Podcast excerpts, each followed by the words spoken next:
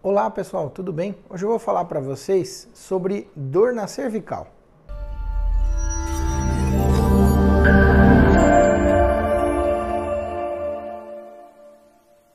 Se você sofre com dores na coluna cervical, na região do ombro ou mesmo dores que correm pelo braço, você precisa de uma avaliação especializada para poder diferenciar se o seu problema é na cervical ou se o seu problema é na região do ombro.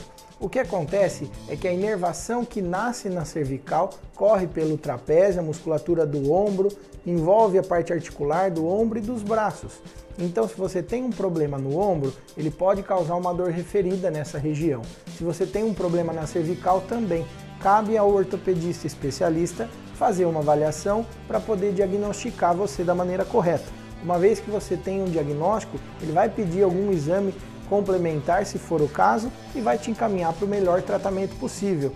Então, se você tem esse tipo de dor, o melhor a fazer é procurar um profissional especializado para poder te ajudar no seu tratamento. Obrigado, pessoal. Até a próxima.